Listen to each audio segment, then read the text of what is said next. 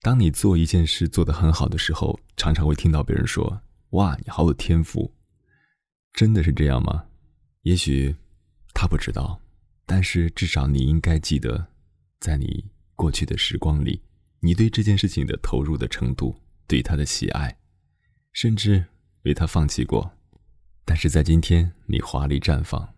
所以，天赋真的可靠吗？天赋到底是什么？今天给你分享。慧慧的文章，所谓天赋，不过是你之前努力的结果。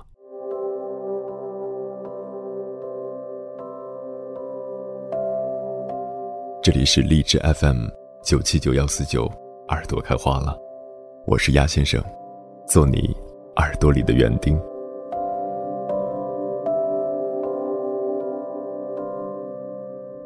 最近突然迷上了古筝，第一次去上课的时候。老师看着我弹奏，略感惊讶地说：“一般人第一次弹古筝，手指都会非常僵硬，你怎么这么放松？之前有基础吧？”我之前的确从未碰过古筝，若说有音乐相关的基础，可能是小时候草草的学过两年电子琴，上小学的时候跟着乐团玩过几年的长笛，后来偶尔吹吹长笛罢了，但都只是业余爱好。老师更加惊讶了，那你真的很有天赋，不学下去都可惜了。我笑了。刚学电子琴的时候，可从来没人说过我有什么天赋。那时我还不过五岁，小小的我站在高大的哥哥姐姐们中间，如激励鹤群。老师说什么我都听不懂，五线谱看得又慢，手还小的可怜。你这次是不是又忘了剪指甲了？回家练了吗？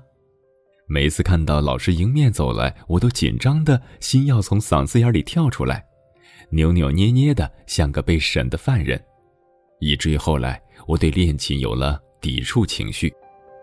考级的时候已经算是正常发挥了，也只获得了一个勉强通过的证书。看着人家手里鲜红的绒面优秀证。再看看自己暗红色的塑料套的勉强通过证，眼泪都要掉下来了。同一个班上的差距怎么就这么大呢？我有音乐天赋吗？至少那时我觉得自己一点都没有。但是后来学长笛的时候，老师赞许有加：“你悟性真好，教别人好几遍都说不明白，跟你说一遍你就都明白了。考虑考虑。”音乐学院吧。学竹笛的时候，老师也很惊喜地说：“你音准真棒，听着调都能把谱子写个八九不离十，很有天赋。”学习乐器是需要对音乐有感觉的。之前勉强学那两年的电子琴，虽然没学出什么名堂，但是至少给了我从小浸润于音乐的机会。进了音像店就直奔施特劳斯、柴可夫斯基和巴赫。新年看电视总是受着维也纳金色大厅音乐会的转播，跳舞至少能踩着点儿，唱歌也基本不跑调。若非有那两年，我对音准、节奏的把握，想必并不会和其他初学者有什么不同吧。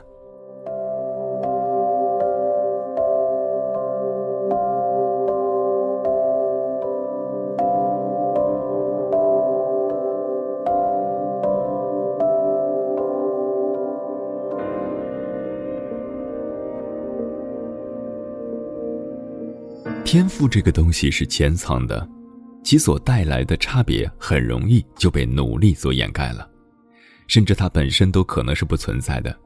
有时候，所谓的天赋，无非就是之前努力所积淀的结果。而且，比起天赋，努力也许更值得嘉许。曾看过一个故事，一个中国人去一位北欧教授家里做客，见小姑娘甜美可爱，忍不住夸了一句。你真漂亮，没想到这句赞扬竟然惹怒了这位教授。他认真的和这个中国人讲：“请你以后不要夸她漂亮，你可以夸她对人热情微笑，夸她懂礼貌，夸她举止得体，这些都是她自己后天的修炼，而漂亮与她无关。”有很多心理学实验都证明，即便是随机分成两组的一批孩子，完成相同的一项任务，被夸赞你真努力的那一组，要比夸你真聪明那一组，在后续的表现上更愿意挑战艰巨的任务，且不容易在困难面前中途放弃。努力会让人对自己有很强的掌控感，更自信，也更加坚定。而被夸赞的天赋，有时候反而会成为让你不敢挑战更高目标的绊脚石。万一搞不好，我就会被证明是个天赋不足的人。知乎上曾经有不止一个人问：“努力是一种天赋吗？”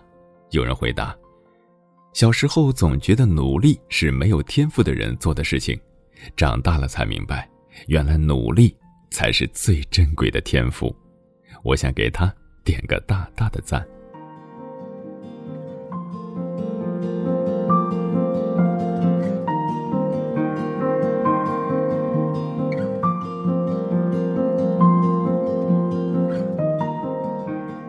着电波自在飞翔，我是鸭先生，感谢收听本期的耳朵开花了。如果你喜欢我的声音或者我的节目，可以关注我的微信公众号“迎波”，迎着电波的意思。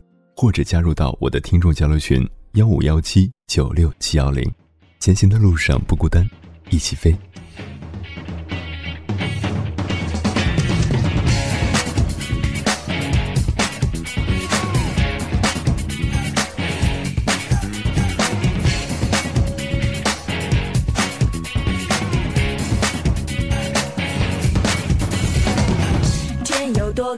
伸手才知道。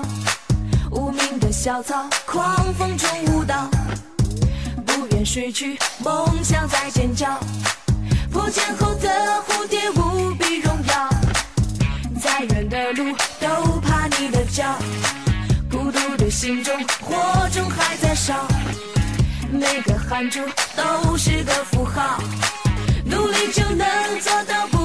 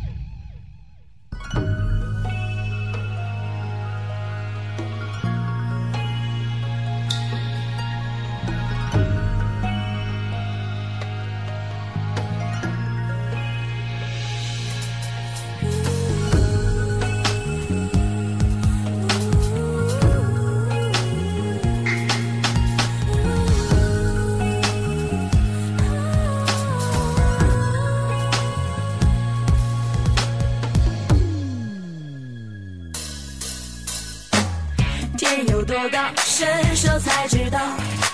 无名的小草，狂风中舞蹈，不愿失去梦想在尖叫。